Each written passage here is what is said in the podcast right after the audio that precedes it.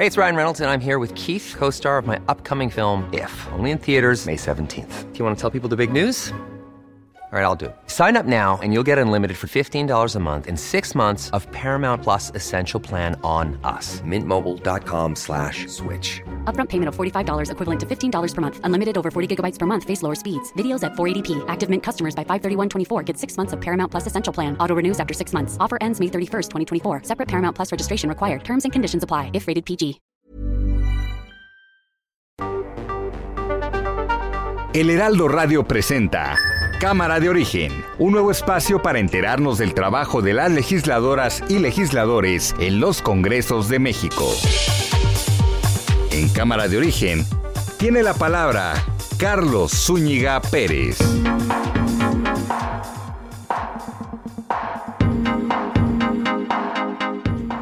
Buenas tardes, gracias por acompañarnos en esta nueva emisión de Cámara de Origen. Les saluda Carlos Zúñiga Pérez en vivo desde la Ciudad de México en este día viernes ya 26 de noviembre de 2021. Se termina el mes de noviembre con mucha incertidumbre económica esta semana.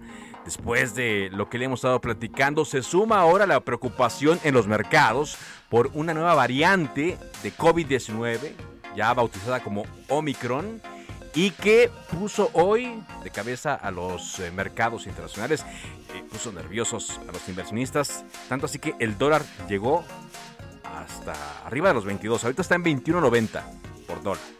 21.90 pesos. De eso le vamos a estar hablando. Por supuesto, tendremos entrevistas y las noticias del momento. Escuchemos cómo va la información a esta hora del día. Ataque armado en Palacio Municipal de Guaymas, Sonora. Muere joven activista. Alfonso Durazo, gobernador de Sonora. encuentro ahorita aquí en Obregón y estoy saliendo rumbo a Guaymas, donde están convocadas todas las autoridades federales, estatales y municipales para atender personalmente eh, la investigación a la sociedad guaymense. No va a quedar sin castigo. Preguntarle sobre el ataque que hubo en Guaymas, Sonora, en la presidencia municipal donde murieron tres personas, entre ellas una activista. ¿Qué reporte tiene? Muy lamentable. Un abrazo a los familiares de los que perdieron la vida. Eh, le voy a, a pedir al almirante Ojeda que él nos informe. Senador Ricardo Monreal. ¿Por qué cree usted que puede ser buen presidente? Aunque halago en boca propia es vituperio, lo voy a decir por tu pregunta. Tengo la más amplia experiencia de los aspirantes. Tres veces diputado federal, tres veces senador, gobernador de mi estado, alcalde. Inicié como regidor de mi pueblo, secretario de gobierno del municipio de mi pueblo, líder campesino. Entonces, la experiencia acumulada, Adriana, es la garantía de que puedo enfrentar con éxito los desafíos del México moderno. Y en más de las noticias de el día, la Organización Mundial de la Salud informó sobre una nueva variante de coronavirus llamada Omicron. Ya en Europa, varios países están cerrando fronteras a ciudadanos que provienen de Sudáfrica e incluso también algunos vuelos han tenido que ser desviados provenientes de Sudáfrica y de otros siete países de ese continente. Los mercados sufrieron una caída y los científicos se reunieron para determinar los riesgos. Y eh, el problema con esta variante es que es mutable, es mutable y que tiene también más posibilidades de contagiarse que la variante Delta. Es lo que se informa el día de hoy. Mientras, la Organización Mundial de Comercio suspendió su cumbre ministerial a causa de la aparición de esta nueva variante. Hoy la Bolsa Mexicana de Valores cayó 2.24%, su mayor baja diaria en nueve meses ante la incertidumbre por Omicron. La jefa de gobierno de la Ciudad de México, Claudia Sheinbaum, descartó que haya indicadores que revelen que vaya a ocurrir una cuarta ola de COVID-19 en la capital del país. En la capital del país, y hay que decirlo al día de hoy, 26 de noviembre. Sin embargo, no hay que confiarse, no hay que confiarse porque el virus ahí está y ya ve, las mutaciones, las nuevas variantes, que incluso me faltó agregar en Omicron. El problema también es que es resistente, podría ser resistente a la inmunidad que proporcionan las vacunas. Tragedia en el Estado de México, nueva. 19 muertos, más de 30 heridos luego del choque de un autobús de peregrinos esta mañana contra una casa a un costado de la carretera de Joquisingo a Marinalco, en el Estado de México. Presidentes Andrés Manuel López Obrador y Joe Biden aprobarán un plan anual de modernización de la frontera Así lo reveló el secretario de Relaciones Exteriores, Marcelo Ebrard. Esto es bueno, es importante y qué bueno que se hace porque eh, ya sabemos la eh, comunicación, la vida que hay en ciudades fronterizas, pues es una dinámica muy distinta a la que se ve desde las capitales de ambos países.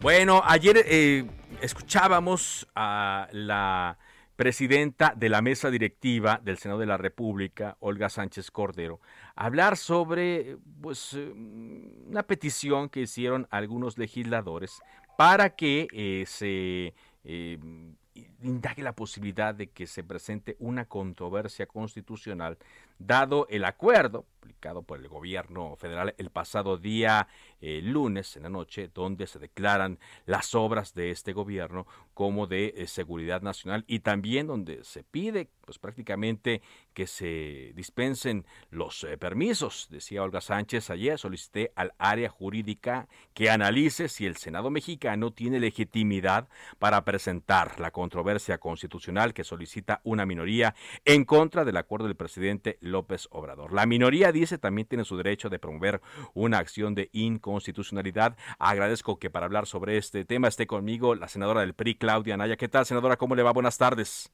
Hola, Carlos, ¿cómo estás? Muy buenas tardes. Buenas tardes. Pues, eh, aunque sea minoría, eh, tiene la posibilidad de presentar esta acción de inconstitucionalidad, eh, pero ¿qué es lo que tendría que analizar la presidenta de la mesa directiva para darles una respuesta, senadora, para que le quede claro a nuestro auditorio? ¿Cuál sería el procedimiento? Mira, es que son dos figuras jurídicas diferentes.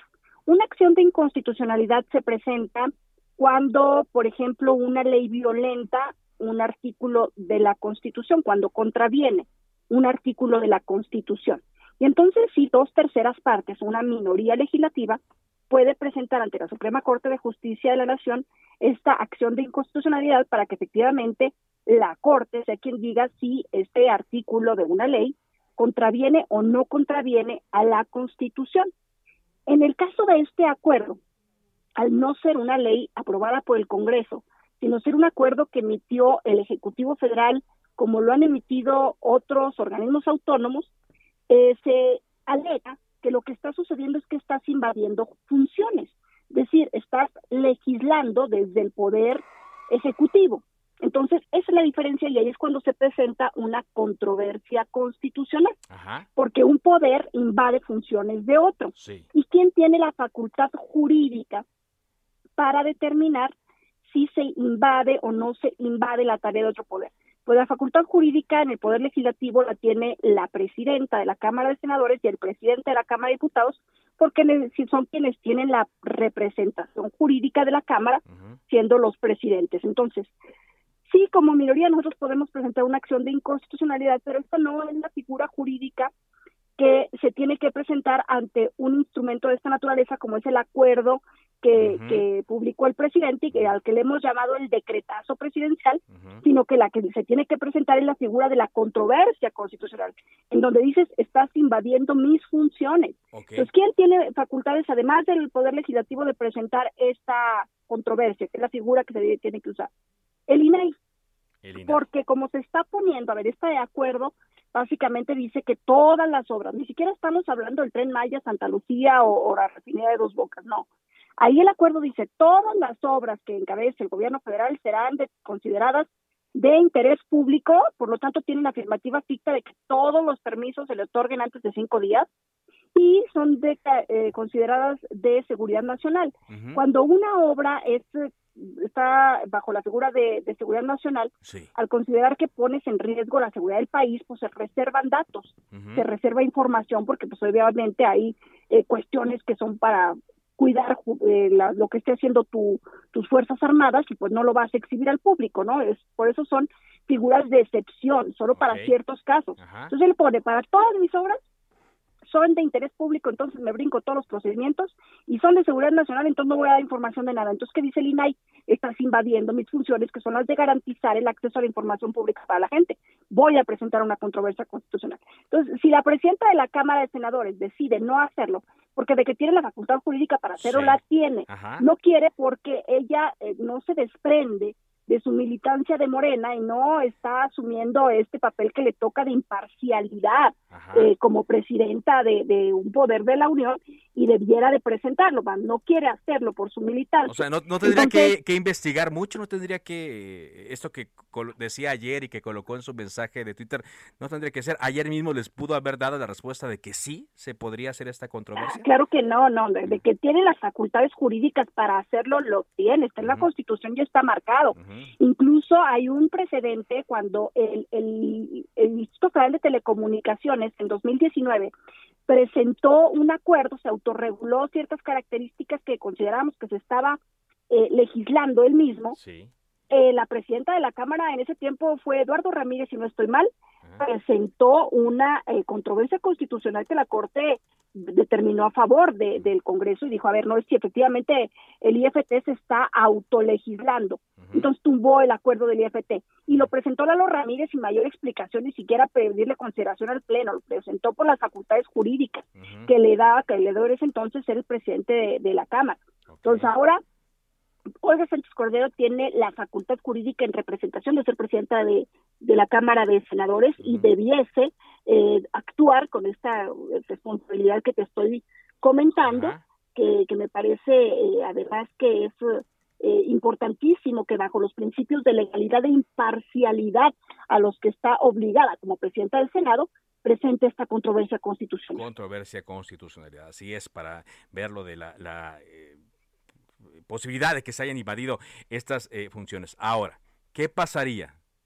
Que quizás lo más seguro, senadora Claudia Naya, ¿qué pasaría si no se presenta por parte del Senado esta, e, e, este recurso legal? ¿Les quedan otros caminos? Mira, está para los ciudadanos el camino del amparo. Digo para los ciudadanos, pero un senador lo puede presentar en su calidad de ciudadano.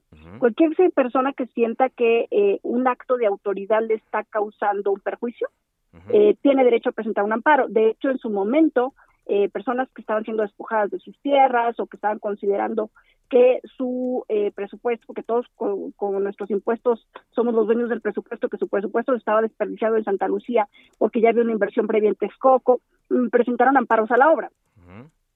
también para lo de Dos Bocas y también en lo del Tren Maya hay varios amparos presentados porque se está destruyendo muchos tramos de la selva Lacandona. Entonces, toda persona eh, que considere que se le está afectando de manera irreparable por una acción gubernamental tiene derecho a presentar un amparo. Entonces el amparo es una figura que todos tenemos al alcance de nuestras manos.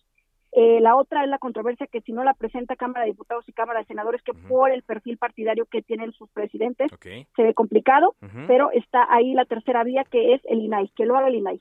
Hay que hablar con la presidenta del INAI y que lo presenten ellos.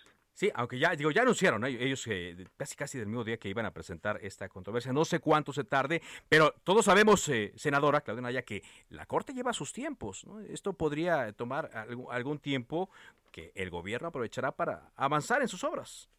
No, porque cuando la Corte eh, toma un, ah, caso, dice te suspendo, se suspende suspendo temporalmente el acuerdo en lo que resuelvo de fondo. Ok, ok. Eso es lo que puede hacer la Corte. Exacto. La, posibilidad es que la Corte diga en lo que me tardo en resolver, porque tengo muchos asuntos en cartera, porque todos son de importancia y lo que sea, suspende. Eh, ya ha llegado a suceder que suspende varios artículos que están en, acción de inconstitucionalidad o varios eh, de estos acuerdos que están en controversia mientras se resuelve de fondo. Ok, entonces esa sería una de las opciones. Por lo tanto, el recurso tiene que estar muy bien fundamentado, ¿no? Por parte del, del IRAI o de quien lo presente. sí, sí, totalmente fundamentado en la Constitución y en el derecho que tienen los ciudadanos pues a la información, al debido proceso, a, pues, a las salvaguardas en el caso de la naturaleza, en el tema del tren Maya, en fin, porque como habla de todo tipo de obras, pues hay muchos, muchos eh, artículos de la Constitución que te salvaguardan. Ajá, bueno, pues esto ya generó incertidumbre, eh, hay, entiendo, por parte de ustedes eh, molestia por la forma en la que la senadora Olga Sánchez Cordero procedió después de la solicitud de controversia eh, constitucional y estoy aquí leyendo una nota de político, dice, aunque los legisladores de estas bancadas superan al 33% que establece la constitución para interponer una controversia, Sánchez Cordero decidió darles largas y mandar la solicitud a consulta del órgano jurídico del Senado para determinar la existencia del interés legítimo. Con ello, la ex titular de gobernación evitó impulsar una herramienta que la oposición creía tener asegurada con su representación y llevar el acuerdo ante la Corte. Así, así es lo que eh, dice eh, político, con base en algunas eh, declaraciones que ha tomado de algunos legisladores. Entonces, pues, ¿qué, ¿qué, queda? ¿Dar, ¿Hacer más presión a la presidenta de la mesa directiva?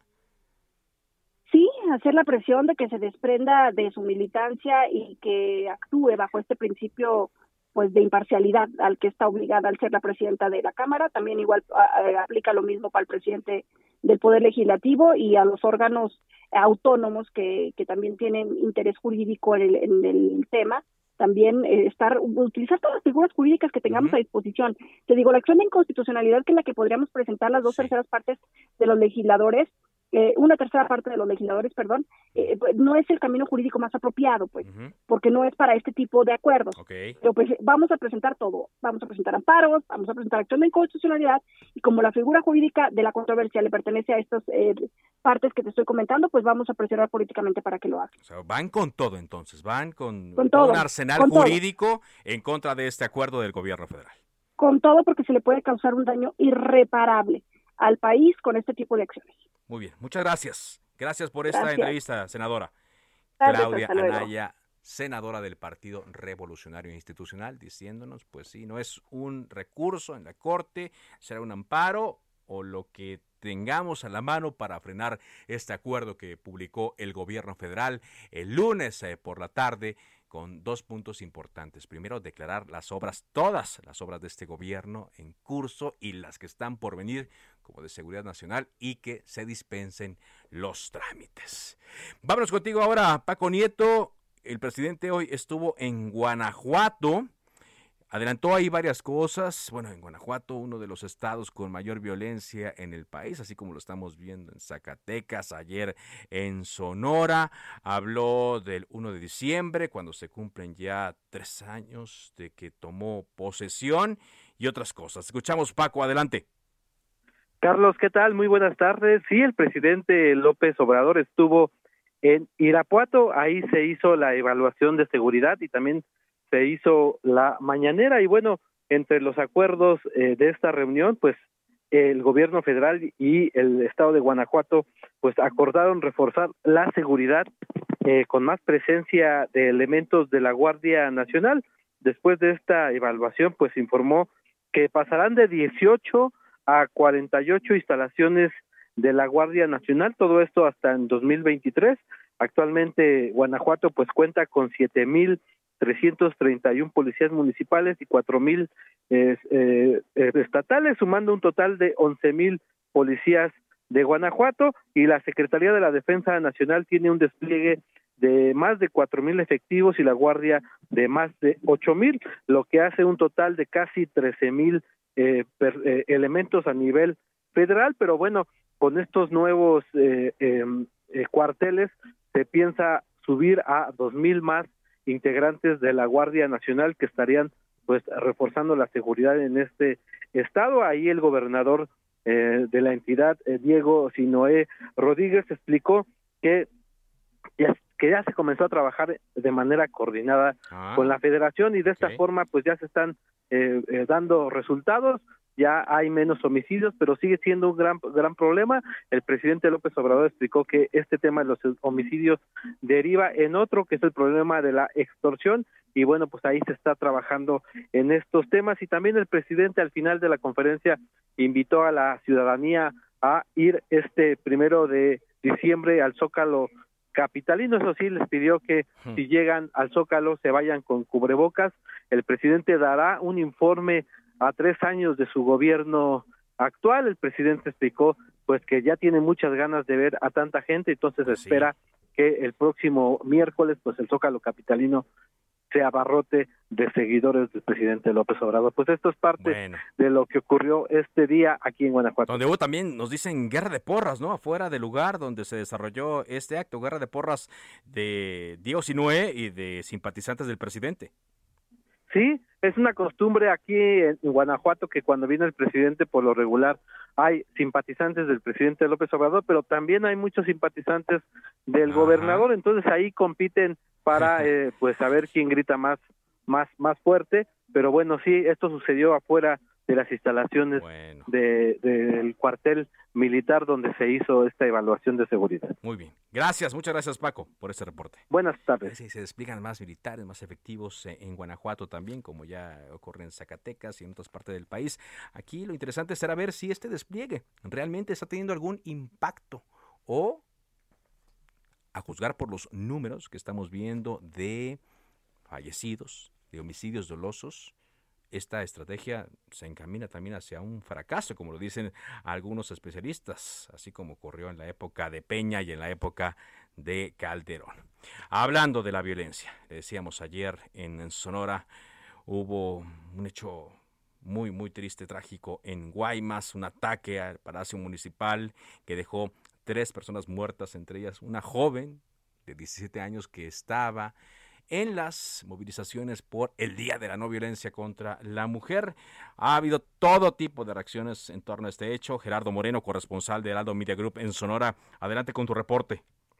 Hola, ¿qué tal? Es un gusto saludarlos desde Sonora, donde bien comentas pues, que tengo las actualizaciones de los hechos violentos que ocurrieron el día de ayer, ayer allá en el puerto de Guaymas. Y es que el día de hoy ya se aseguró que una de las líneas de investigación que se está siguiendo como de las más importantes, marca que el ataque podría ir dirigido al comisario de seguridad de Guaymas llamado Andrés Humberto Cano Auir. Es pues recordar que esta persona comentó la fiscal general de Sonora ya había recibido eh, varias amenazas y señalamientos en lugares públicos, además de videos de amenazas difundidos en redes sociales y por eso una de las principales líneas de investigación es que el ataque ocurrido el día de ayer, como bien comentan, fallecieron tres personas, pues iba dirigido a él, aunque aseguraron que no se descartarán más líneas de investigación. Se platico que la Fiscalía ya informó que se integró un equipo especial de investigador encabezado por la misma fiscal de Sonora, Claudia Contreras, junto con el comisario de la Agencia Ministerial de Investigación Criminal, Manuel Ángel Barrios. En cuanto a los hechos, como bien comentas, pues ya se confirma totalmente la muerte de la joven Lucero Marisol, de 18 años, quien es integrante del colectivo Feministas del Mar, que estaba ahí para participar en las manifestaciones por el día del 25 de noviembre de la erradicación de la violencia contra la mujer. También se confirma la muerte de Antelmo Eduardo, de 40 años, quien era el escolta asignado a la presidenta municipal de Guaymas, Carla Córdoba, y un hombre no identificado de aproximadamente 50 años, quien portaba un arma de fuego calibre 9 milímetros, 24 cartuchos útiles y una bolsa que contenía narcóticos. También te platico que resultaron ya confirmadas dos heridas, dos personas heridas. Una de ellas es otra joven de 18 años llamada Giovanna Alejandra, quien recibió un proyectil de arma de fuego en la pierna y así también Noé Alberto, quien es el subdirector de comunicación social de Guaymas. Informo que ya el día de hoy el gobernador de Sonora encabezó ahí en el puerto lo que es la reunión de la Mesa de Coordinación por la Paz y se anunció que se queda instalada permanentemente este gabinete de seguridad allá en Guaymas. También que llegarán un refuerzo de 100 elementos de la Marina para reforzar la seguridad en toda la zona y también se informó que tanto el gobernador como la fiscal de Sonora se reunieron con la familia de Marisol pues para mostrarle su pésamo y reiterar el compromiso de alcanzar justicia pues, por este lamentable hecho. Muy bien, pues eh, gracias, muchas gracias eh, por este reporte. Gracias, buenas tardes. Por eso es importante tener mucho cuidado a la hora de hablar ¿no? de temas de seguridad. No hay que ser triunfalistas porque luego estos golpes de realidad son contundentes. Y si no es eh, Sonora, es también Zacatecas, Chihuahua, el propio Guanajuato, Michoacán, Estado de México o lo que sea. Hay que ser muy, muy cautelosos y hacer, cosa que no ocurre siempre, un balance adecuado de lo que realmente está pasando con la violencia en el país. Oiga, por cierto, le comento rápidamente un tuit que publicó la cuenta oficial del gobierno de México Gobierno MX, donde señala, la aprobación del presidente López Obrador repuntó en el tercer año de su gestión. Mantiene el respaldo ciudadano más alto de los últimos años. Sigue el tuit. Con 76% de aceptación a su desempeño, la gente se inclina por su continuidad al frente del Ejecutivo Federal y pone dos gráficas con eh, una encuesta del diario Universal. Eh, Universal, Buen Día y Márquez Aprobación 68%, revocación de mandato, un 76% de la población se inclina porque continúe el presidente. Pues eh, aquí la, situación es, ¿para qué se hace entonces la consulta? Con esos números tan contundentes, ¿para qué se hace el gasto? ¿Para qué eh, corroborar algo que pues, ya está más que, más que comprobado? Eh, estoy aquí viendo la, encuesta de, Universal, y sí, noviembre tiene un repunte. Febrero tenía 64% de aprobación, mayo 62, agosto 62 y noviembre 68. Vamos a ver cómo termina el año con todo lo que está ocurriendo en estos últimos días. Esto es Cámara de Origen. Vamos a un corte comercial. Mi nombre es Carlos Úñiga Pérez. Le recuerdo mi cuenta de Twitter, arroba carloszop. Volvemos. Se decreta un receso. Vamos a un corte, pero volvemos a Cámara de Origen con Carlos Zúñiga Pérez. Hey, it's Ryan Reynolds, and I'm here with Keith, co star of my upcoming film, If, only in theaters, May 17th. Do you want to tell people the big news? All right, I'll do. Sign up now and you'll get unlimited for $15 a month and six months of Paramount Plus Essential Plan on us. Mintmobile.com slash switch. Upfront payment of $45 equivalent to $15 per month. Unlimited over 40 gigabytes per month. Face lower speeds. Videos at 480p. Active Mint customers by 531.24 get six months of Paramount Plus Essential Plan. Auto renews after six months. Offer ends May 31st, 2024. Separate Paramount Plus registration required. Terms and conditions apply if rated PG. Heraldo Radio. La HCL se comparte, se ve y ahora también se escucha. Se reanuda la sesión. Volvemos a Cámara de Origen con Carlos Zúñiga Pérez.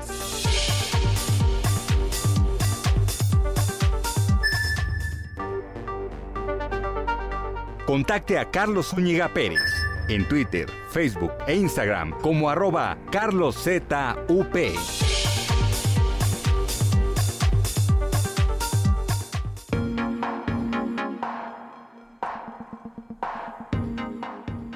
Reabrimos la sesión en cámara de origen cuando son las 4 de la tarde con 30 minutos. Gracias eh, por sus comentarios que nos llegan a las redes sociales. Carlos ZOP, así me pueden encontrar, arroba Carlos ZOP en Twitter, también en Facebook y también en Instagram. Ahí están todas las eh, cuentas de redes sociales. Bueno, hoy en la mañana eh, veíamos eh, a Ricardo Monreal impartiendo clases, también subió fotografías, que tomó un vuelo a Monterrey porque iba a tener encuentro con estudiantes de dos universidades de allá. Daniela García sigue eh, las actividades, siguen las actividades del coordinador de Morena, quien por cierto dio una entrevista eh, a mi compañera Adriana Delgado y reiteró, viene hoy en el Heraldo de México, no confío en las encuestas de Morena. ¿Qué más señaló Ricardo Monreal allá en Monterrey? Daniela, te escuchamos. ¿Qué tal, Carlos? Muy buenas tardes. Pues sí, como ya comentabas, estuvo hoy Ricardo Monreal aquí en Monterrey, sigue aquí todavía y pues justamente habló de las aspiraciones que tiene para ser el candidato de Morena para la elección presidencial en 2024. Dijo que pues si se da una terna sería entre Claudia Sheinbaum, Marcelo Ebrard y él mismo y sería él justamente quien ganaría. Eh, ya comentabas, estuvo con alumnos, en este caso fue ante la Universidad de Monterrey.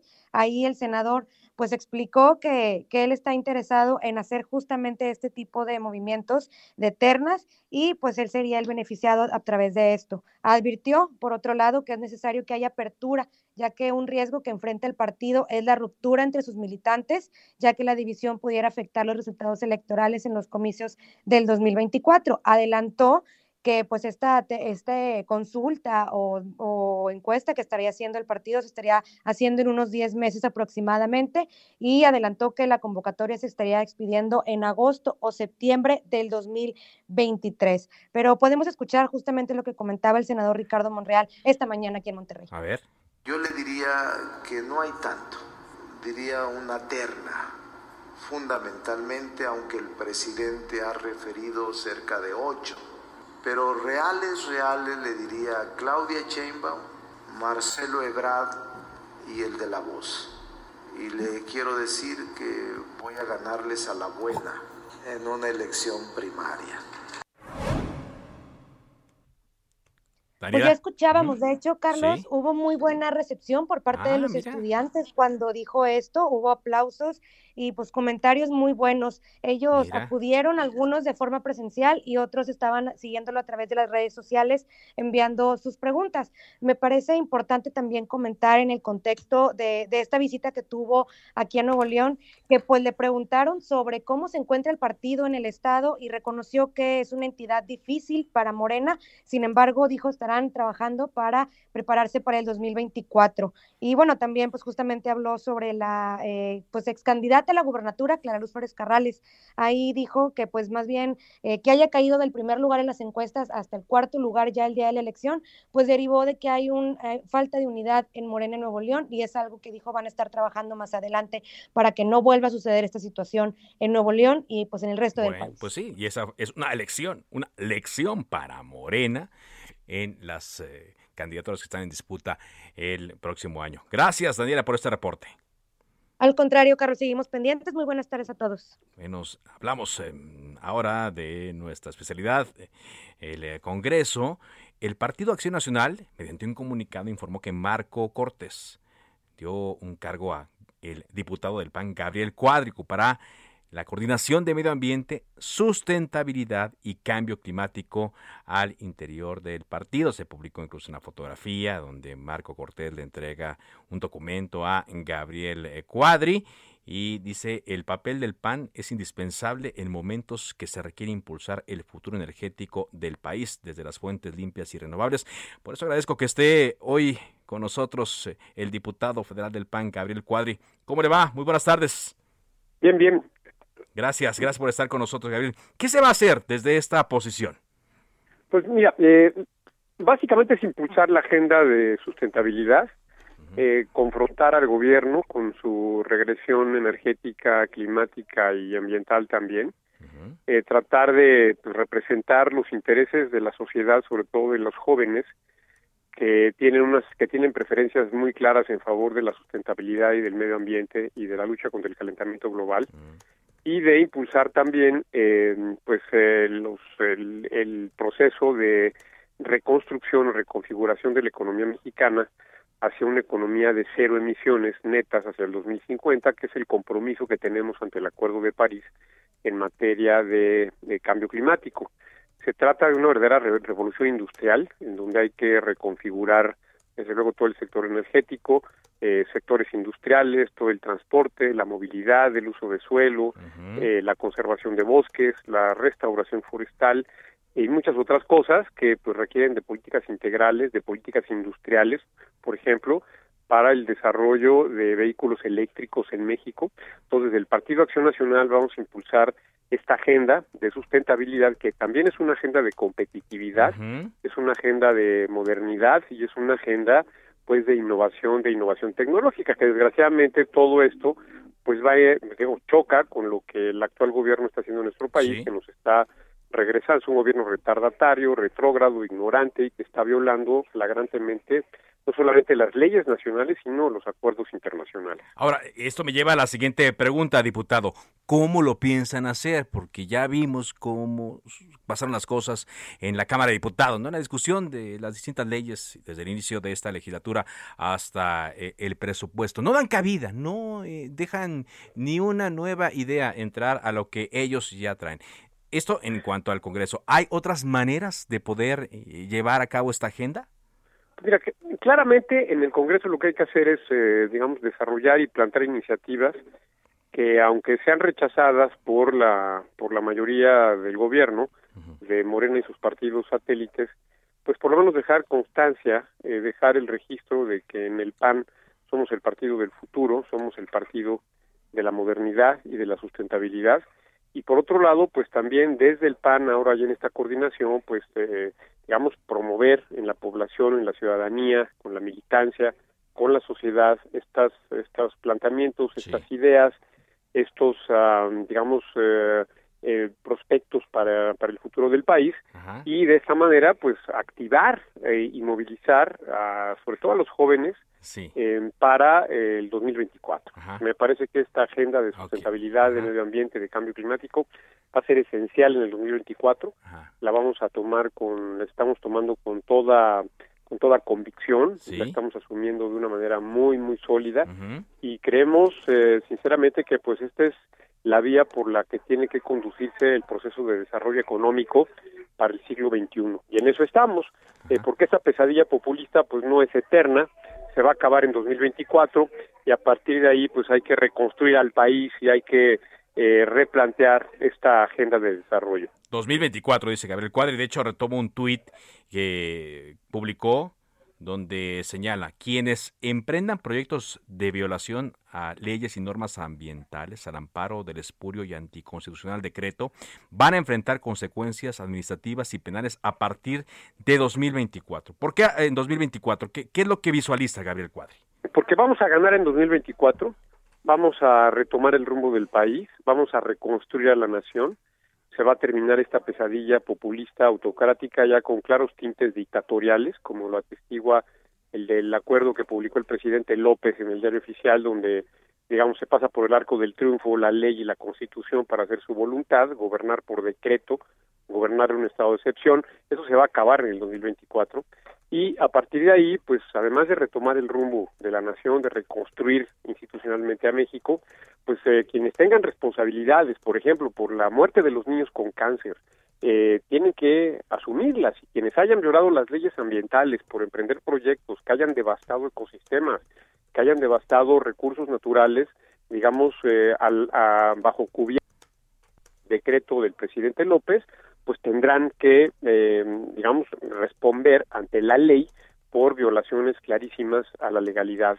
Y desde luego el, el, tema, por ejemplo, de los niños con cáncer, también quienes han sido los causantes, los que han provocado por ineficiencia, por negligencia, por perversión, que han provocado esta escasez de medicamentos que ha que ha, digamos, eh, sido la causa de las muertes de miles de niños con cáncer, desde luego que tendrán que enfrentar a la justicia, porque esto no puede quedar impune. Me, me parece que es algo fundamental que tenemos que plantear para después del 2024. Algo para después del 2024. usted también señala en su cuenta de Twitter, necesitamos solo 16 diputados patriotas de PRI, PAN, al PRD y a MC para declarar e impedir que haya cualquier reforma constitucional de aquí al fin del gobierno.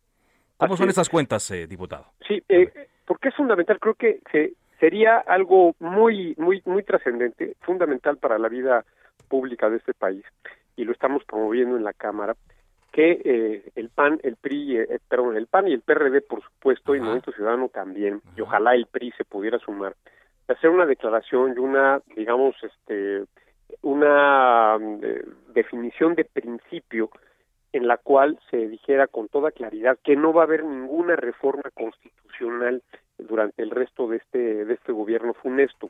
Eso daría certidumbre, digamos, generaría calma, generaría un escenario pues de tranquilidad, de cierta tranquilidad, donde la economía se pudiera desenvolver desenvolver de una forma pues más más adecuada, generando empleos, generando crecimiento. Eh, y bueno, pero si es que el PRI en su conjunto no estuviera en posición de sumarse a esta declaración, estamos a 16 diputados priistas, que con eso es suficiente para impedir la mayoría calificada eh, que pues que, que, sea digamos el valladar para que Morena no modifique la constitución eh, de acuerdo a los caprichos del presidente López. Bueno, pues eh, está, está bueno, está interesante el reto. Entonces, usted ya asumió esta posición dentro del de eh, Partido eh, Acción Nacional. No sé si eso también implique que vayan sensibilizando a otros legisladores, quizá locales, quizá gobernantes que están entrando en funciones y los que faltan por entrar en enero del próximo año, diputado Gabriel Cuadri. Pues claro, la, la labor ya dentro del Partido Acción Nacional pues es interactuar con con eh, representantes populares estatales del partido, con gobernantes del partido, con la sociedad, con militantes, con universidades, organizaciones sociales, para ir promoviendo esta agenda en la sociedad y que desde luego pues tiene una dimensión claramente política de eh, fortalecer y ampliar el respaldo al Partido Acción Nacional y a la Alianza Va por México hacia el 2024. Oiga, por cierto, eh, su, su, su tweet más otro de Claudio X González, pues generaron mucha respuesta en las redes sociales. Hay un hashtag incluso que se llama que me anoten en la lista donde muchas personas manifestaron su apoyo al presidente pidiendo que se les apunte ahí en la lista de los populistas, dicen. Claro, bueno, este, el, el, populismo es una es una enfermedad que que ha, digamos, acechado y asolado América Latina desde hace desde hace mucho tiempo. América Latina es, por razones históricas, muy vulnerable a este virus del populismo. Y el populismo, pues, siempre ha acabado mal, siempre ha provocado desgracias, desastres y tragedias en América Latina. Entonces, eh, yo creo que es fundamental que, que se vaya esclareciendo eh, la naturaleza verdadera del populismo eh, ya que lo estamos sufriendo en carne propia, para que no vuelva a suceder. Esta experiencia, esta experiencia puede ser muy valiosa para que México pues no vuelva a caer en esta misma trampa populista que ha sido tan costosa para México. Gracias, diputado, por esa entrevista, muy amable. Al contrario, gracias a ustedes, un fuerte abrazo. Gabriel Cuadri, diputado del Partido Acción Nacional aquí en Cámara de Origen. Vámonos directamente al Estado de México. José Ríos con lo último de este trágico accidente de un autobús de pasajeros en Joquicingo. Adelante. Carlos, buenas tardes. Como bien comentas, pues sí, un trágico accidente ocurrió esta mañana en el municipio de Joquicingo, en el Estado de México, el cual, pues bueno, hasta el momento se tiene contabilizados 19 muertos y 32 lesionados por este impacto del transporte de turismo, donde, pues bueno, se encontraban 40 personas que estaban destinadas hacia el municipio de Chalma. Eh, de acuerdo con los reportes, Carlos, pues bueno, eh, los peregrinos procedían de Zaguayo, Michoacán, y tenían como destino, como te comento, el santuario de Chalma, cuando, pues de acuerdo a las primeras indagatorias, el operador tomó una ruta alterna a la autopista Joquisingo-Malinalco, la cual, pues bueno, se ubicaba en una pendiente empinada que no pudo controlar y lamentablemente impactó con una vivienda de la localidad.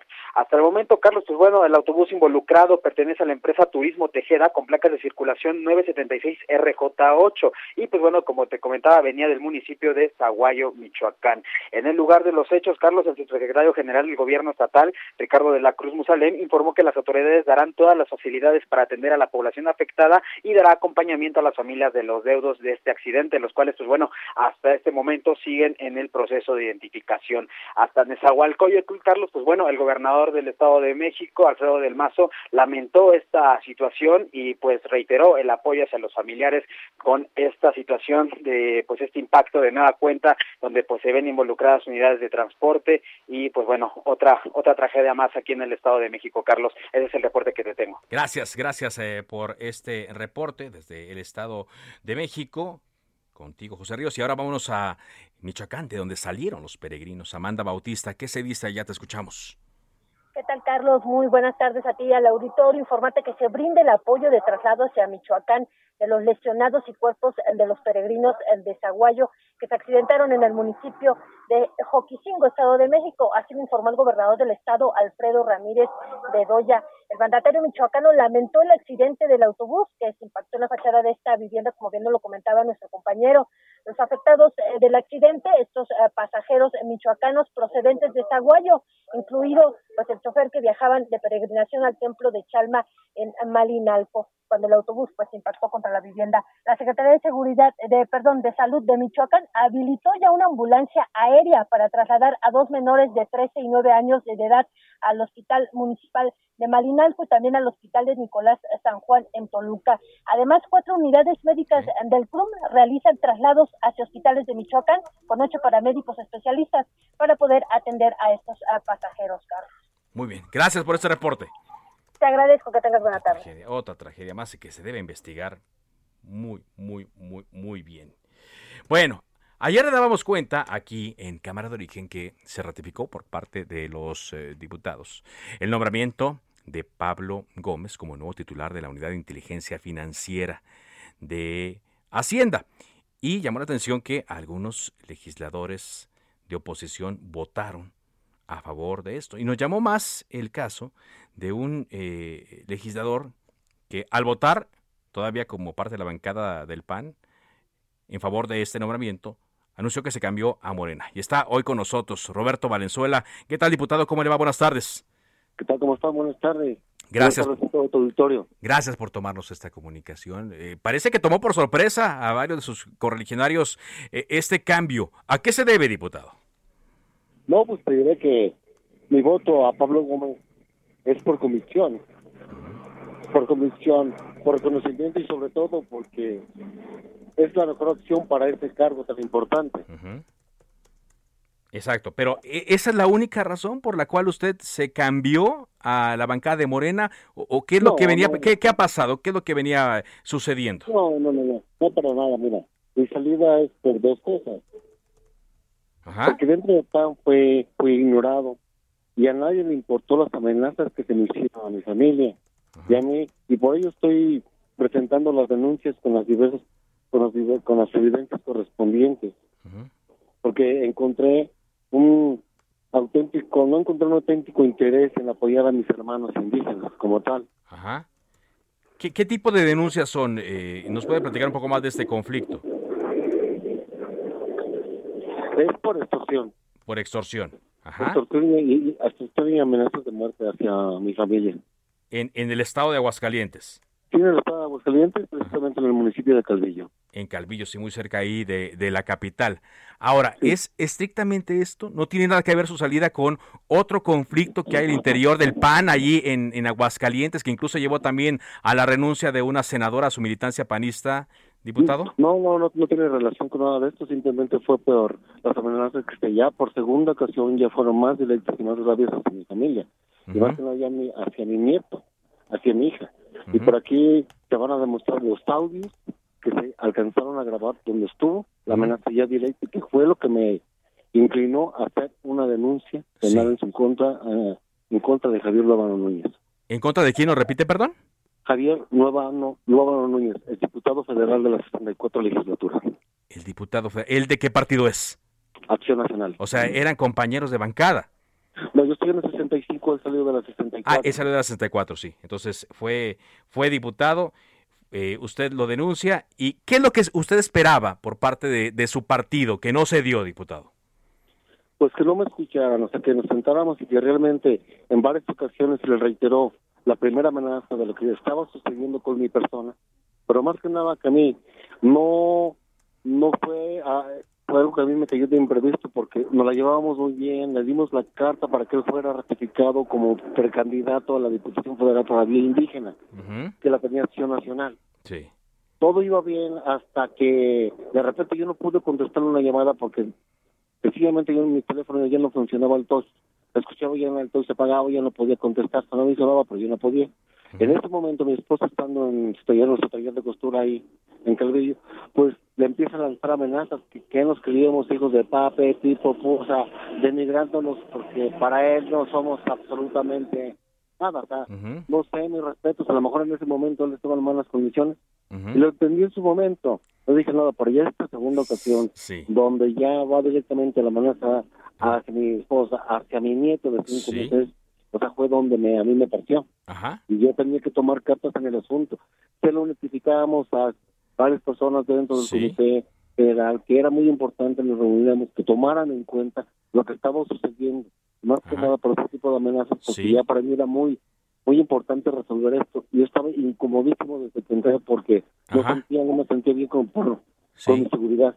Ajá. Ahora, diputado, ¿cómo fue madurando esta idea de irse a Morena? ¿Y por qué a Morena, no a otra bancada eh, como del PRI, eh, del eh, PRD, PT? eh, ¿Por qué Morena específicamente? No, porque nosotros también había vivido y ciertos conflictos internos hacia mí mismo que no entendía y dónde, a dónde acudir para que me dieran el apoyo necesario que yo necesitaba más que nada para la protección de mi familia. Ujú. Muy bien. ¿Y, usted cree que ya bajo eh, las siglas de Morena va, va, va a tener esta protección que usted no espera? ¿O la respuesta que espera por parte de las autoridades se va a dar ahora? ¿Así? Claro que sí. ¿Sí? Claro que sí. El presidente Manuel López Zamorano, el presidente Manuel López Obrador y Morena, tienen, tengo todo el apoyo necesario de ellos. Muy bien. Ahora, eh, diputado, estoy platicando con el diputado Roberto Valenzuela Corral, quien ayer renuncia al PAN y se adhirió a Morena. Pues vaya que sí pone en un predicamento a su ex partido, porque pues sabemos, ¿no? La lucha por, por lo que viene más adelante, las reformas, implica que se tengan diputados de su lado. Con este movimiento, Morena pasa a 202 diputados federales, el PAN reduce a, a 113. No sé si ya recibió usted algún reclamo, llamada o algo por parte de, de sus excompañeros panistas. Sí, por ahí algunos comentarios. Pues, algunos comentarios, pero mira, te voy a decir sincero, aquí mis votos son y serán siempre en favor de los pueblos originarios y comunidades indígenas afromexicanas, que es por la cual razón yo llegué ahí. Yo soy indígena Mazahua del Estado de México. Ajá. Yo nací en, en México. Mi madre es indígena, mi padre es de Jocaliente, Calvillo. Ahí, ahí, por eso yo desde muy chico tuve que radicar al municipio de Calvillo. Muy bien. Bueno, pues, eh, vendrá, ven- sí, pues vendrán cosas interesantes, porque las visiones sí son muy distintas, ¿no? Sobre todo a- ahora que se piensa discutir la reforma eléctrica, la reforma de la Guardia decir Nacional, etcétera. ¿No? si me lo permites. Co- Que no ay, ay, que, una cosa que pasa a mí, que, que no me están insultando a mí, no entienden que insultarme a mí es el insulto a mis hermanos indígenas. Y yo Ajá. respeto todas las opiniones, pero yo te doy una cuenta, yo no soy fifí. Soy, soy orgullosamente indígena, no soy fifí. de raíces más aguas, y yo, yo me voy por esa línea, por el respeto a mis pueblos originarios y comunidades indígenas. Muy bien. Pues le agradezco mucho que nos haya tomado esta llamada, diputado, y seguiremos viendo su trabajo. Muchas gracias. Con mucho gusto, gracias a todos y gracias por atender mi llamada. Buenas tardes. No soy fifí, dice el diputado Roberto Valenzuela, soy indígena y ahora está bajo las siglas del Movimiento de Regeneración Nacional. Bueno, de última hora nos indican que hay un bloqueo en casa de Tlalpan frente al Estadio Azteca, al parecer son vecinos y bueno, en viernes, en la tarde, esto complica y mucho la situación. Ya nos vamos, también eh, le, invito a que a través de las redes sociales y la página de heraldo.com.mx se esté informando acerca de esta nueva variante que está preocupando a todo el mundo, la variante Omicron de COVID-19. Así llegamos a la parte final de Cámara de Origen. Les habló Carlos Zúñiga Pérez. Gracias por su compañía. Siga en Heraldo Radio, enseguida referente informativo con Javier Solorzano. Por ahora es todo. Es cuanto. Buenas tardes. Se cita para el próximo programa. Cámara de origen, a la misma hora, por las frecuencias de El Heraldo Radio. Se levanta la sesión.